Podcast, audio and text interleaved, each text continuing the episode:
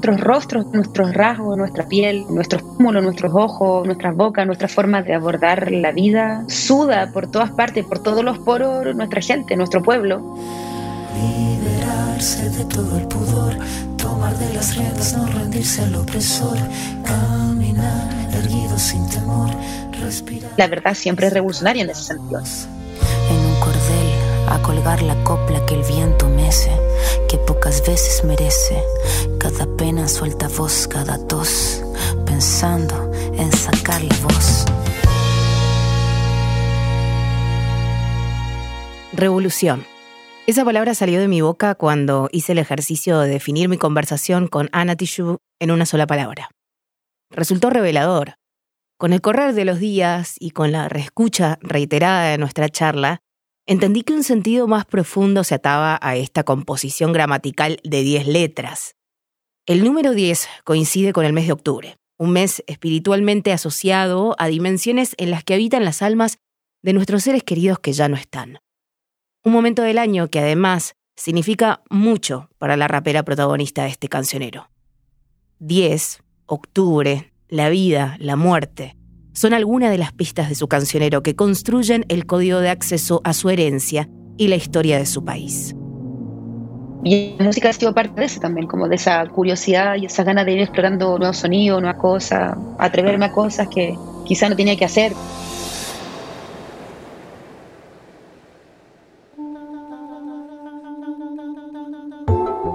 Hola, ¿qué tal? Me llamo Albina. Bienvenidos a El Sonido Podcast, la primera serie en español de KEXP. Aquí construimos los cancioneros de artistas fundamentales de distintas escenas latinoamericanas, iberoamericanas y diaspóricas. En nuestra séptima y penúltima entrega de esta primera temporada, recorreremos las canciones que construyeron a Ana Tijoux.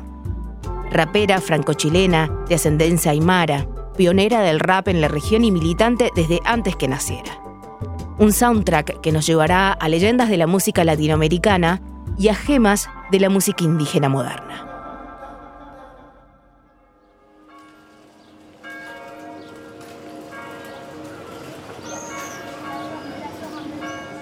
Ella nació en 1977 en la ciudad francesa de Lille debido al exilio de sus padres, la reconocida socióloga María Emilia Tijoux y Douglas Olivares, quienes abandonan el Chile de Pinochet para sentarse en Europa. Posteriormente, Ana sería criada por su madre y por su padre adoptivo, Roberto Merino.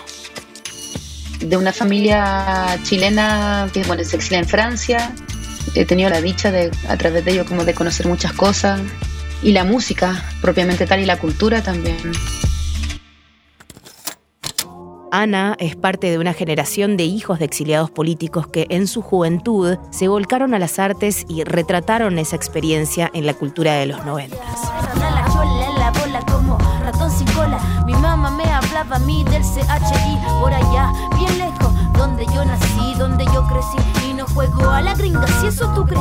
Nunca llegues donde tú prevengas, tengas lo que tengas, vengas de donde vengas, vengas de. El mundo es una gran arca de Noé asumo que tengo un gran legado ahí cultural que me entregaron ellos hasta el día de hoy, ¿no? Uno siempre aprende de los padres, como que es bien bonito lo que se genera en la familia, ¿cachai? En ese núcleo familiar de los afectos más allá de la familia institucionalizada, sino que me refiero a la familia en general, ¿no?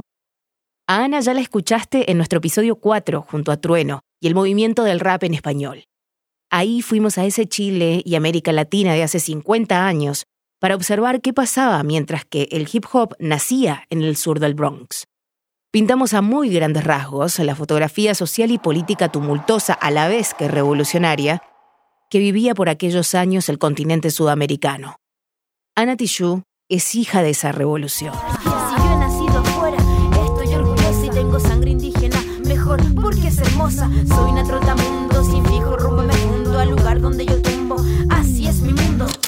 Por más que uno haya nacido lejos de la tierra de que le correspondía a uno nacer, hay ciertos instrumentos que cuando uno los escucha como que te tocaron una fibra, te tocaran la familia o te tocaran los ancestros.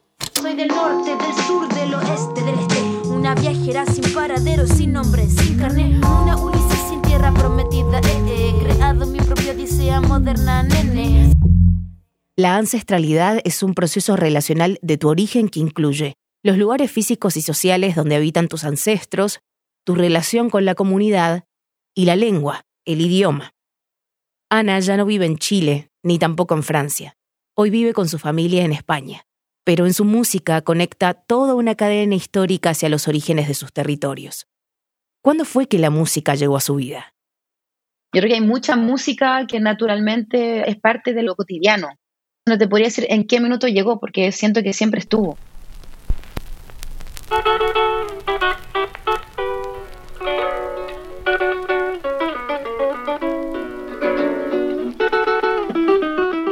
Ana Tijoux viene de un linaje político que abraza la causa de pueblos originarios desde la cuna. Ella misma viene de las comunidades indígenas del norte de Chile. El pueblo Aymara, una de las etnias más importantes de Sudamérica, distribuida entre Perú, Bolivia y Chile. La convoco para este episodio porque a lo largo de su carrera Ana instaló en la agenda musical las problemáticas sociopolíticas de Chile, la lucha del pueblo mapuche la comunidad indígena más numerosa y perseguida del país y el pedido de reparación histórica postdictadura pinochetista, como bastiones de su lírica y activismo. Me interesa adentrarme en su crianza y la música de su infancia. Una voz bella quien la tuviera para cantarte toda la vida, pero mi estrella me dio este acento y así te siento, tierra querida. No sé estar sin música en casa. Siempre hay música sonando. Me cuesta el silencio, lo asumo, quizá digno de una terapia, pero siempre tiene que ir sonando algo. Y en la casa siempre fue así. Me marcó mucho mm, los clásicos de nuestra cultura latinoamericana, yo creo que los Atahualpa Yupanqui. Y porque siempre los pueblos saben romper las cadenas limareño, evidentemente Astor Piazzolla.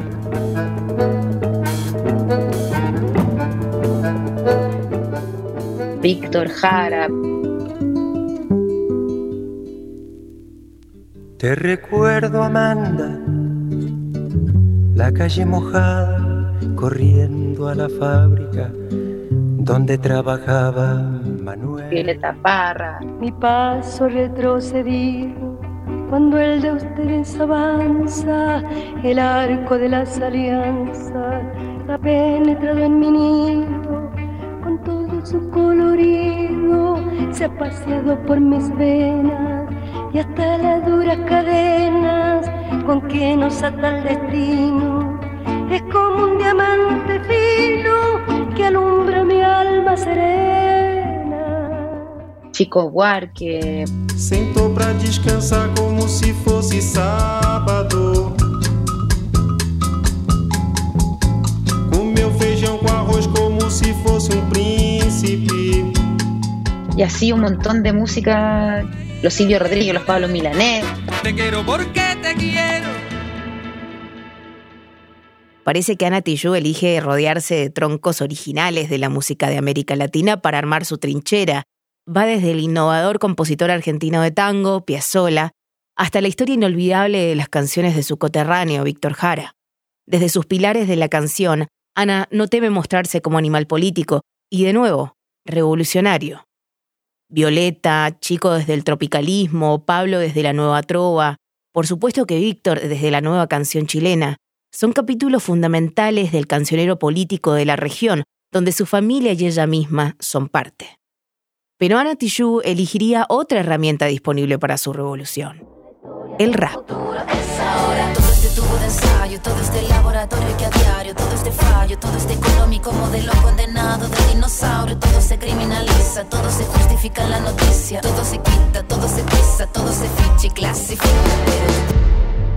El rap llegó como un amor a primera vista, o sea, fue un amor así. Me explotó la cabeza y como que es mi casa madre, es como mi columna vertebral, o sea, hasta el día de hoy escucho rap todo el rato, no, no fue una tendencia, es una cultura.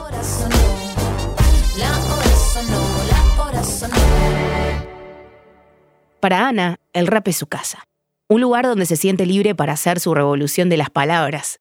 Una casa construida con todas las culturas que la parieron, los lugares que caminó, las personas con las que se topó y las fronteras que atravesó. Por lo que Ana no se imagina haciendo otra cosa que no sea rap. Jamás, jamás, jamás, jamás, jamás, jamás. No.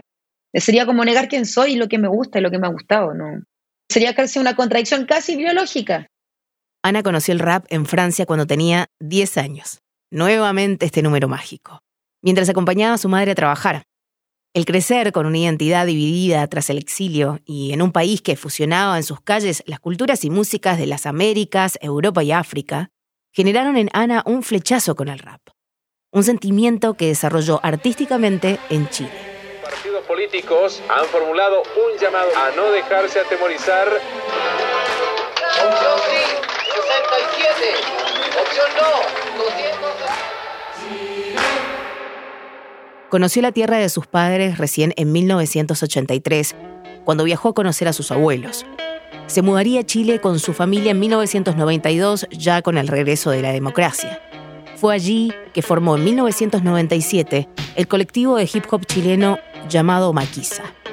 Todos sus integrantes estaban atravesados por historias de migración y lucha social.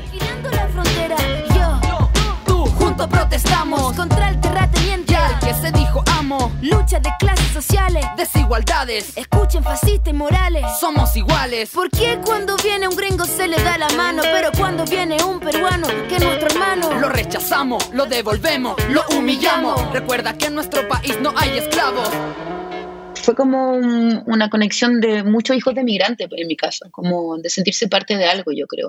La tierra lo sin tierra, siempre lo vi de esa manera yo. Esa es la definición de hip hop que acompañó a Ana. Y también es el ambiente en el que creció.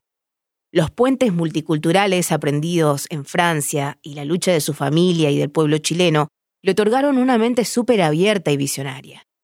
Remarco lo de visionaria, pues es de las pocas raperas latinoamericanas que a lo largo de sus seis discos plantó bandera de lucha y de unión con el continente africano en colaboraciones como You Sold Me a Dream, convocada por la formación de República del Congo, Jupiter Oquest,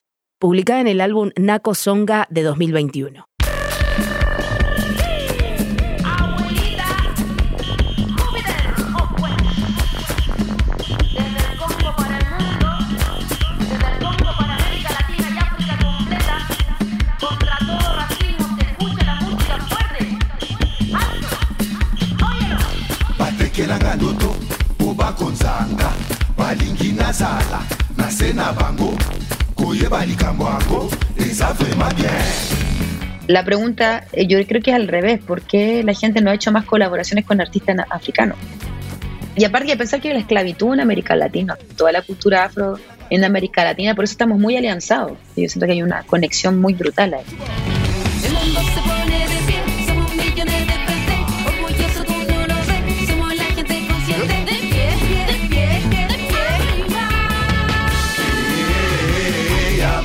Siempre he considerado África un continente hermano. Estamos muy occidentalizados. Entonces, evidentemente uno siempre termina haciendo colaboraciones con gente europea o Estados Unidos. Pero loco, se están saltando el continente, creo que uno de los continentes más musicales del planeta.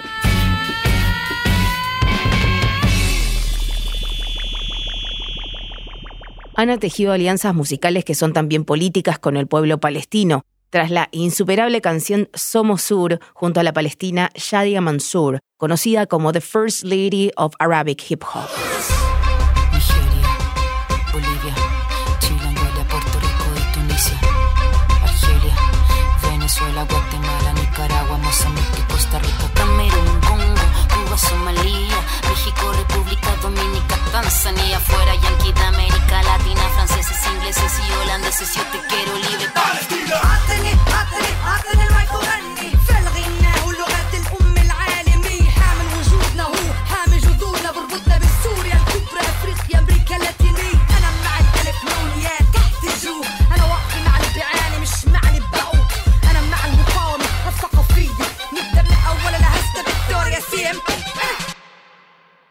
No la ha excluido del mercado global y de lograr colaboraciones exitosas como Eres para mí con la mexicana Julieta Venegas.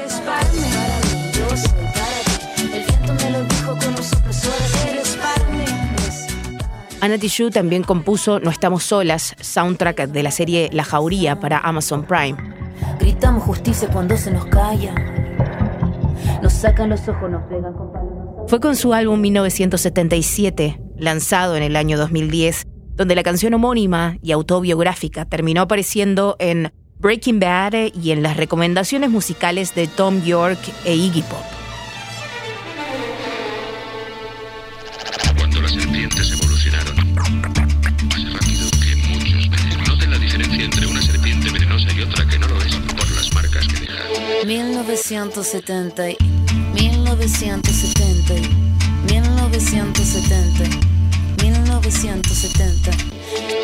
Puedo seguir mencionando un popurrí de hitos y razones más que justas para saltar de cabeza la música de la MC protagonista de esta historia, pero prefiero nadar un poco más profundo y encontrarme con el proceso de creación de Ana y en cómo ese éxito temprano impactó en su vida. Ahí me topo con una persona de procesos respetuosos.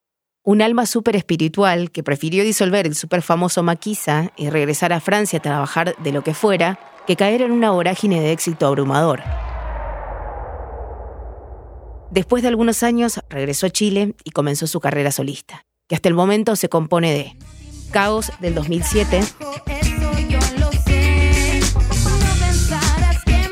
el aclamado 1977 del 2010, donde describe este proceso en la canción Crisis de un MC. La crisis de un MC frente a su cuaderno cuya página blanca abierta espera de su atuendo. Pero ningún traje es suficientemente bueno. Ella quiere más y él no se siente del todo pleno. La bala de 2012. La pistola lo miraba fijamente bajo el manto brillo cromo de su veneno. Disparo repentino penetró cada partícula del aire, luego se cayó. Y su último álbum de estudio, Vengo, de 2014. Un cancionero de lucha antiopresión y pro justicia social en sí mismo. Yo puedo ser tu hermana, tu hija, Tamara, Pamela o Valentina. Con Ana no te quedan dudas sobre quién es y qué tiene para decir. Yo puedo ser tu gran aliada, la que aconseja y la que apaña. Yo puedo ser cualquiera de todas, depende de cómo tú me apodas. Ella dice que cuando comenzó a rapear descubrió que le pasaba algo fuerte con las palabras. Eso es palpable en la forma que tiene de reacentuar y fragmentar las sílabas a su gusto. Esta cultura es más grande que la industria, es muy grande y ha abarcado cosas que jamás se pensó que iba a pasar y fue una respuesta a los años 70 en Nueva York y muy loco que en medio de eso aparece una de las culturas que ha dejado más impacto estos últimos años, la música, ¿no? Y no solamente la música, el baile, el DJ, la producción, el grafitero, el vivo y la big girl. No voy a pedir permiso ni pedir la palabra. El que quiera escucharme, bienvenido en esta sala. ¿Qué es lo que somos? No es como debe ser, pero. Crear es un acto que incomoda. Con estos elementos, Ana Tijoux establece conversaciones a través de sus colaboraciones, que sirven de amplificador para la música de otras culturas y generaciones y para muchas causas que ella cree justas. En los últimos años hubo algo que la atravesó y que se transformó en una de las inspiraciones para la nueva música que lanzará en su disco Vida, en octubre de 2023.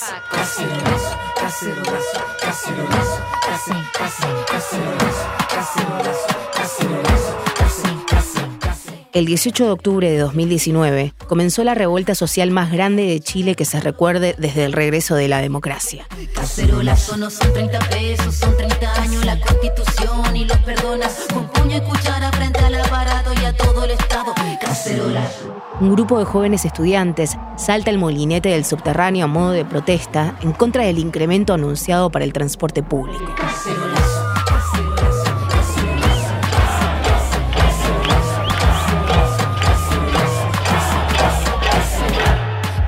Hay mucha gente que dice, bueno, las nuevas generaciones no tienen derecho a opinar porque no vivieron ciertas cosas, pero si son producto también de lo que ha sucedido, son producto y eje. El trasfondo, años de hambre, desigualdad y deudas en salud y vivienda que, tan solo en horas, encendieron la mecha y volcaron a un pueblo desbordado en las calles de todo el país. Ni la vuelta a la democracia lo logró. Estamos en guerra contra un enemigo poderoso, implacable.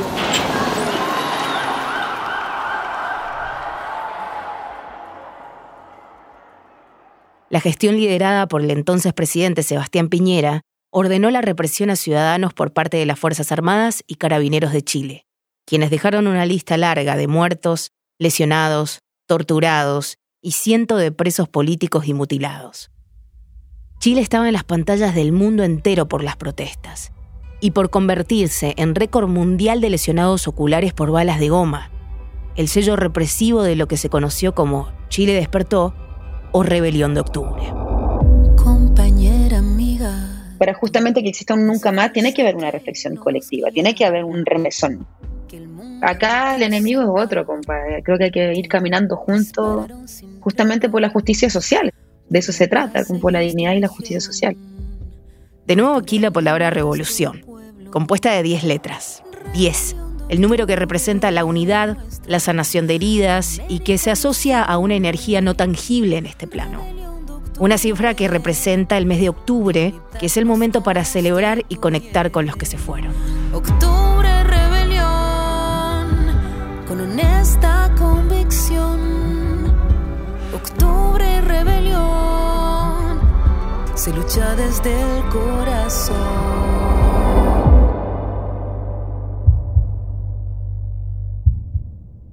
Cuando se conmemoró el primer año de Chile despertó, Ana Tijoux lanza la canción Rebelión de Octubre, como una crónica musical de lo que había vivido su país y un homenaje. Lo hace con una vocera que representa la otra gran causa de Ana y Chile, el pueblo mapuche. Aquí llega el artista que ella elige como presente y futuro, la rapera MC Millaray.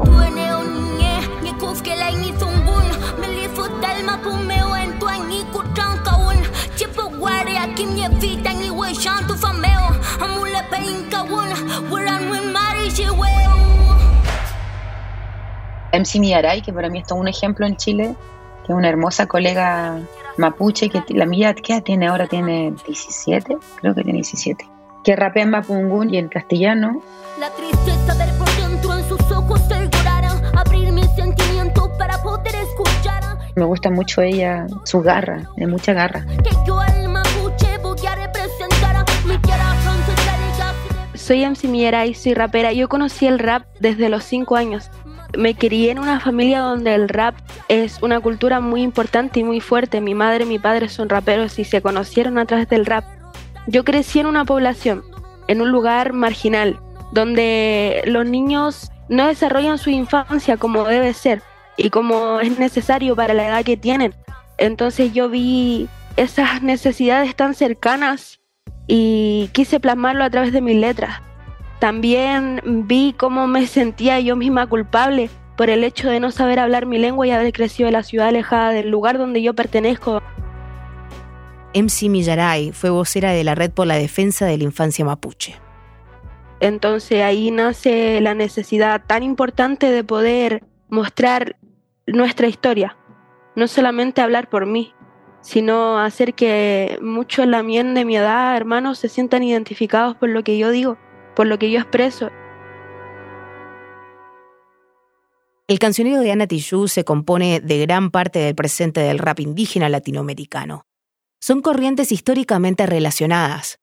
Los hijos de familias originarias de América Latina encuentran en el rap una forma de materializar discursivamente su identidad étnica, su conexión espiritual y su intención de educar a sus comunidades. Ana me hace viajar a Guatemala la Sara que tú comentabas también. Hablamos de Sara Curruchich, una cantautora guatemalteca maya cachiquel. Canta tanto en español como en cachiquel y es una de las primeras músicas de su comunidad en utilizar su lengua madre en la música popular. Mi nombre es Sara Curruchich, soy indígena maya cachiquel de Guatemala, significa pájaro carpintero de hecho, y me gusta empezar también compartiendo esto porque es un reconocimiento hacia la resistencia de mi pueblo en mantener el idioma ancestral que tenemos.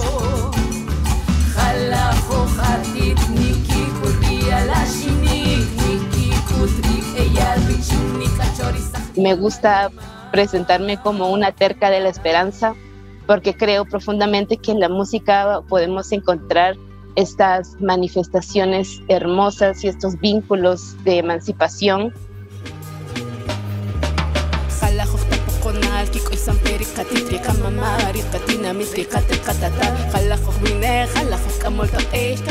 En octubre también se celebra el Día de la Resistencia Indígena. Volvemos al mes relacionado a esa otra dimensión que abarca las ancestralidades, la conexión que no es visible en el sistema cotidiano en el que se mueve el mundo y que a veces solo se encuentra si nos miramos en el espejo. La cara no miente, por más que yo me quiera tapar como desde pequeña. No, tiene que ir en esa suerte de investigación de, de donde viene uno. Hasta donde yo sé, claro, hay una parte de mi familia que viene del norte de Chile, del desierto, que es como más otra cultura de la Aymara.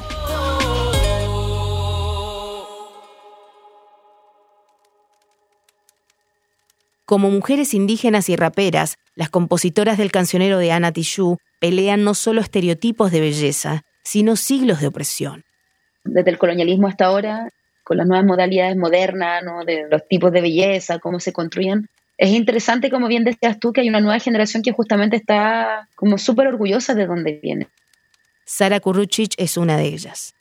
En el camino también me he dado cuenta sobre cómo ha habido una relación de lo que vivimos en mi pueblo como mujer, como mujer indígena, también con la relación de todo el país y de toda Latinoamérica específicamente.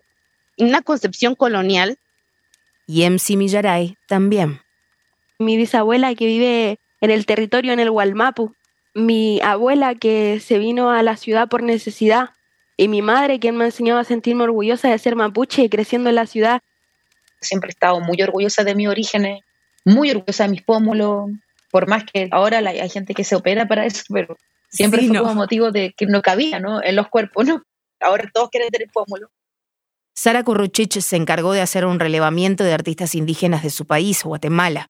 Los datos fueron claves para afinar su perspectiva e identificar los elementos que obstaculizan el desarrollo musical de las mujeres indígenas, guatemaltecas y también latinoamericanas yo te puedo decir que un 98% de las mujeres indígenas compositoras que están haciendo música tienen un mensaje de reivindicación, de identidad, de defensa del territorio.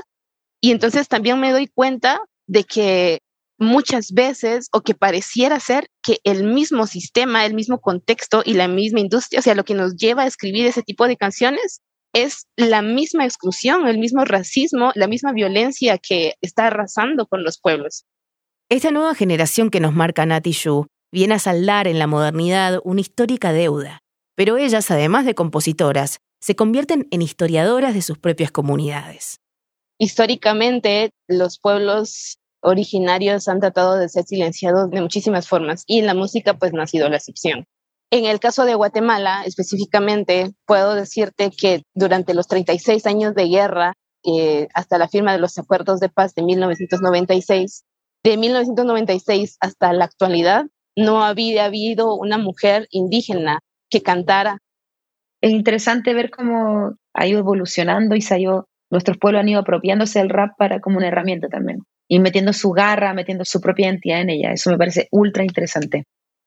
El mapa se completa con muchos artistas como Renata Flores en Perú, Algo en Bolivia, María Advertencia Lírica en México y cientos más.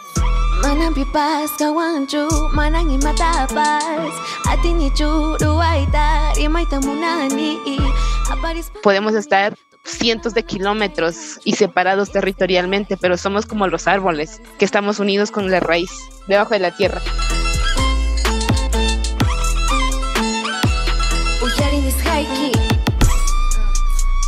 Aquí en Simillaray.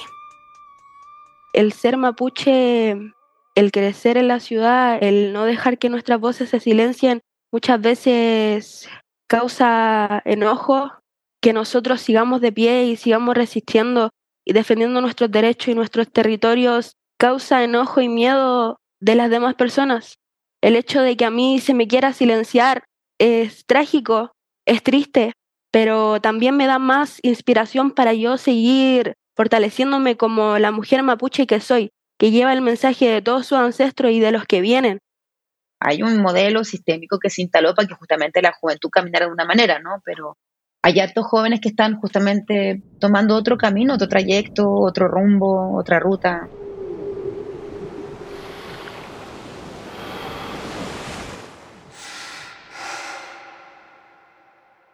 Ana sacará un nuevo álbum después de nueve años. No solo ella está distinta, sino que la industria también. En la era del algoritmo y la estandarización, me comparte su visión.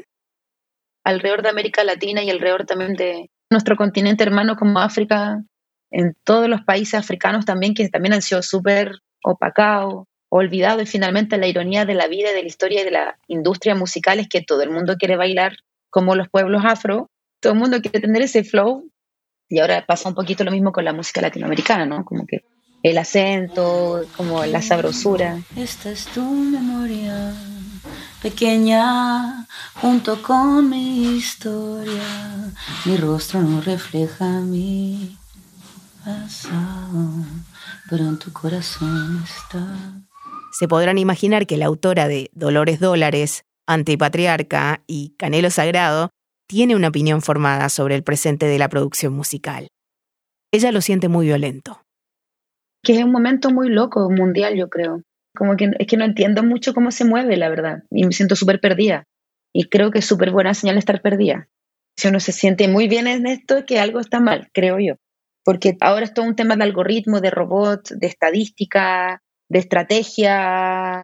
Y lo bonito de las artes es justamente todo lo opuesto, pues cuestionar poner en duda y acá como que la duda ya no está arriba de la mesa, ahora es como hay que ser muy conocido a cualquier costa. Eso causa mucho agobio. Esta uniformización de la manera de sentir la música es muy heavy, yo lo encuentro muy violento. Mientras hablábamos recordé otra de sus colaboraciones épicas, esta vez convocada por la rapera argentina Sara Eve para el sencillo Almacén de Datos. Coincidió que para Anna Tishu, Sara es quien representa lo más disruptivo de su cancionero. Ambas comparten muchas causas y espacios en la escena musical.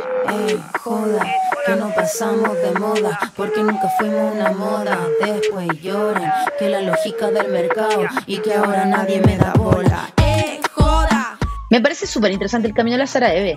Súper interesante porque siento que viene de será muy punky, pero rapea. Y que ahora nadie me da bola. Anita, yo no sé si quiero esto. Una casa hecha de ventanitas.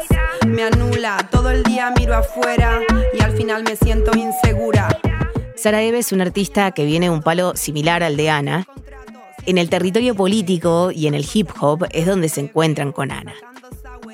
Que surgió de hablar de lo que nos pasaba con respecto a la música hoy, a la industria hoy, a la monstruosidad del sistema productivo de hoy en todos los ámbitos. ¿Y por qué no me pincha, amiga? Dímelo. Bling bling digiting, marketing, branding. Pero qué pasa, puro puro lip sync. Que si te gusto o no te gusto, si tú odias lo que uso, la cultura del segundo puro No podemos negar que prima la estética, a veces sobre la ética, y un poco de eso hablábamos. Y me parece que quedó muy bueno. Sara también eligió el rap como herramienta para canalizar lo que le atravesaba. Nadie se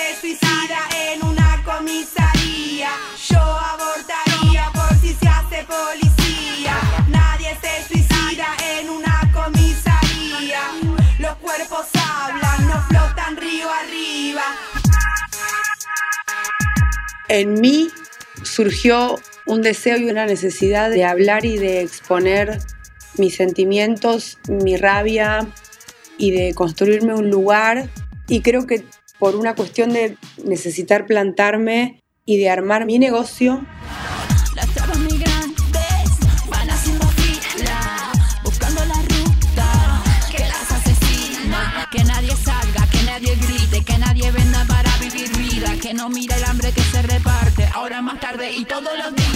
Una mujer cis, blanca, y con ciertos privilegios, a su vez vi y crecí con mi madre trabajadora, luchando también contra abusos de poder machistas. Crecí viendo la lucha transfeminista en Argentina y cómo se hizo de fuerte. Creo que eso me atravesó y me llevó un poco a necesitar y querer usar el rap como plataforma para gritar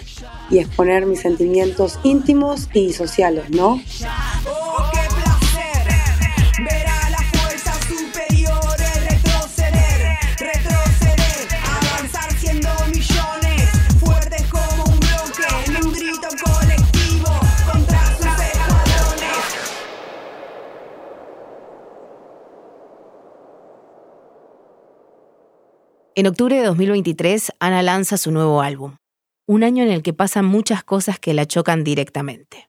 Yo como chilena, que para mí siempre digo, este año es muy, muy clave. 2023 son los 50 años del hip hop y son los 50 años, los pocos meses del aniversario del golpe de Estado chileno. Son 50 años de las dos cosas. Hay un paralelismo para mí muy loco. Ana nos compartía este pensamiento en el episodio 4 junto a Trueno. Ella cree que tras 50 años del último golpe militar en Chile, aún hay grandes deudas para el pueblo chileno.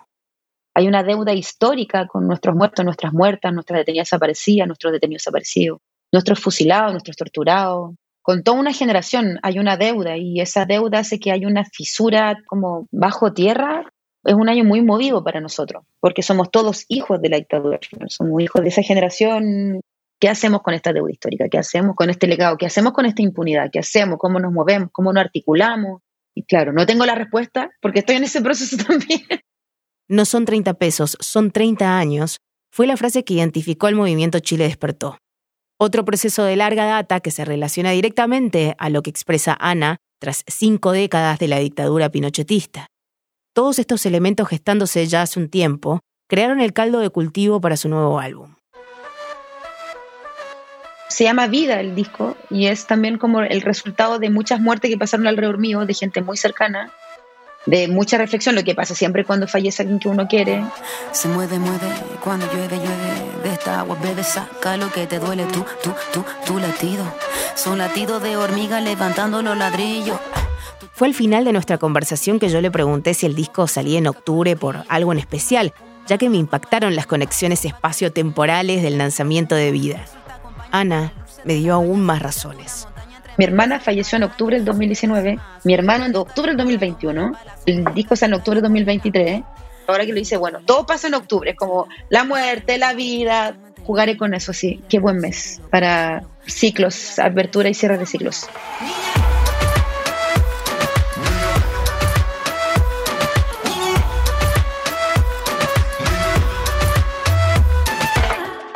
pero también de esa reflexión del ciclo de la vida.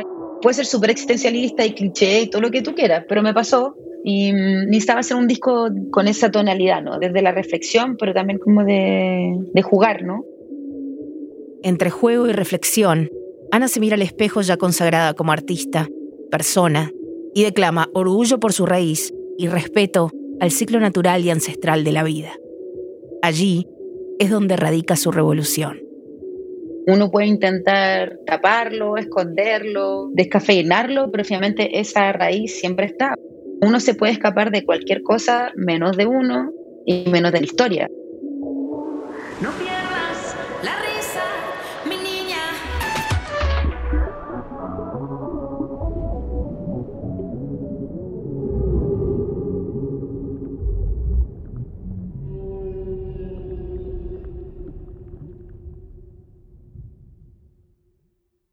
Soy Albina Cabrera. Nos escuchamos en el próximo y último episodio de nuestra primera temporada, Cancioneros, donde visitaremos el soundtrack personal del compositor Roberto Carlos Lang, mejor conocido como Helado Negro. Para mí lo que me cambió bastante fue ese disco de Juana Molina, el disco segundo. Salió en el 2000, yo estaba ya en la universidad explorando bastante música y ahí recién empezando a hacer música y yo creo que ese disco sí me cambió el cerebro bastante. Esto puede ser más, no tiene que ser parte de este lugar, puede ser parte del mundo, ¿no? Estos sonidos, este idioma y para mí es como, it's magic. Esto es El Sonido, el primer podcast en español de KEXP.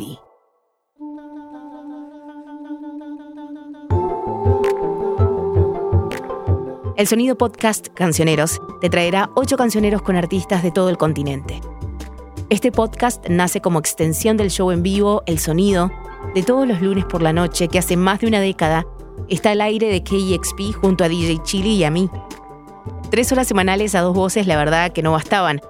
Así que podrán seguir el sonido podcast en español en todas las plataformas digitales y la versión con subtítulos en inglés en el nuevo canal de YouTube de KEXP. Así que por favor vayan ya y se suscriben. Hasta pronto.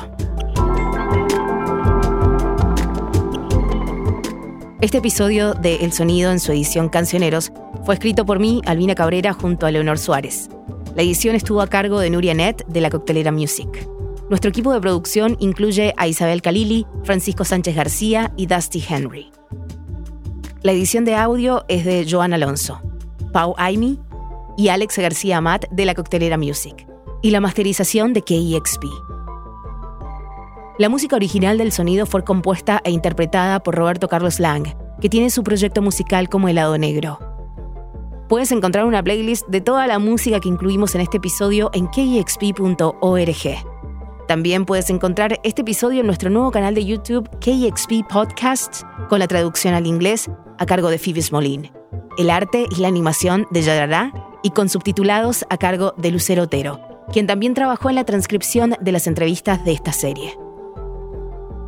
Queremos agradecer a Ana Tijoux y a su equipo por crear este cancionero con nosotros, y a los artistas MC Millaray, Sara Eve y Sara Kurruchich por contribuir aportando contexto, visión y testimonios a esta historia.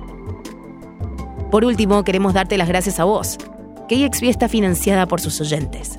Eso significa que la libertad que tenemos para realizar proyectos como este podcast proviene completamente del apoyo de nuestra comunidad. Y si estás aquí con nosotros, ahora, eres parte de esa comunidad. Entonces, si has disfrutado de lo que has escuchado hasta ahora y quieres apoyar nuestro programa, puedes ir a kexp.org barra el sonido y hacer una donación. También puedes mostrar tu apoyo calificando, dejando tu comentario y compartiendo este podcast.